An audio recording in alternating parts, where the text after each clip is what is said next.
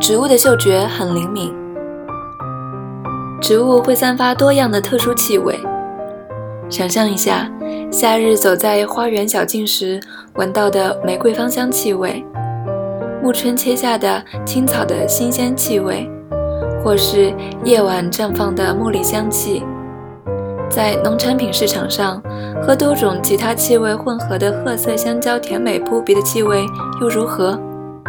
还有，不用看我们也能知道水果是不是熟的可以吃了，而没有哪个去过植物园的游客能忘记世界上最大的花那令人作呕的气味。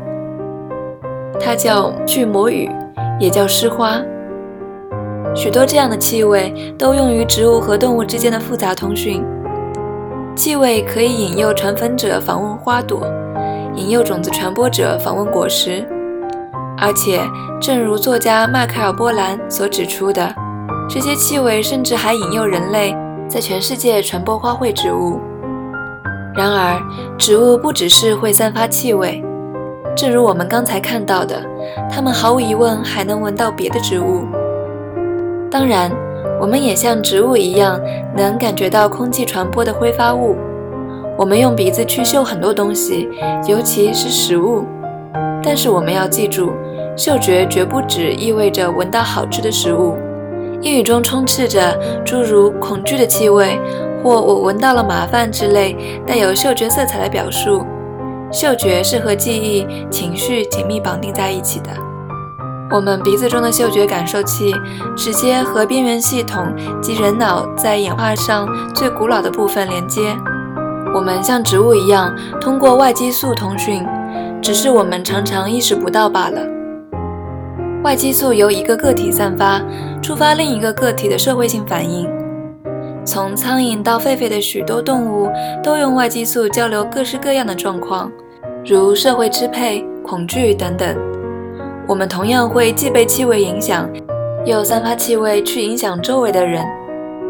比如说，在密集型的住所生活的女性，其月经周期会变得同步，已知这就是受汗液中的气味暗示的结果。近期科学上的一篇轰动性的研究显示。仅仅是闻到女性流出的与负面情绪相关的无气味的眼泪，就可以降低男性体内的睾酮水平，抑制其性欲。如此微妙的嗅觉信号，可以潜在地影响我们的心理的许多方面。植物和动物都能感知到空气中的挥发物，但对植物来说，这真的能称之为嗅觉吗？植物显然没有嗅觉神经连接着能解释信号的脑。截止到二零一一年，在植物体内的挥发物受体中，也只有乙烯受体这一种受体得到确认。但是，和我们一样，正在成熟的水果、菟丝子、海尔的棉豆和自然界中的其他植物都能对外激素做出反应。植物能察觉空气中的挥发物，能把这一信号转化为生理反应，虽然它们没有神经。这当然可以称之为嗅觉。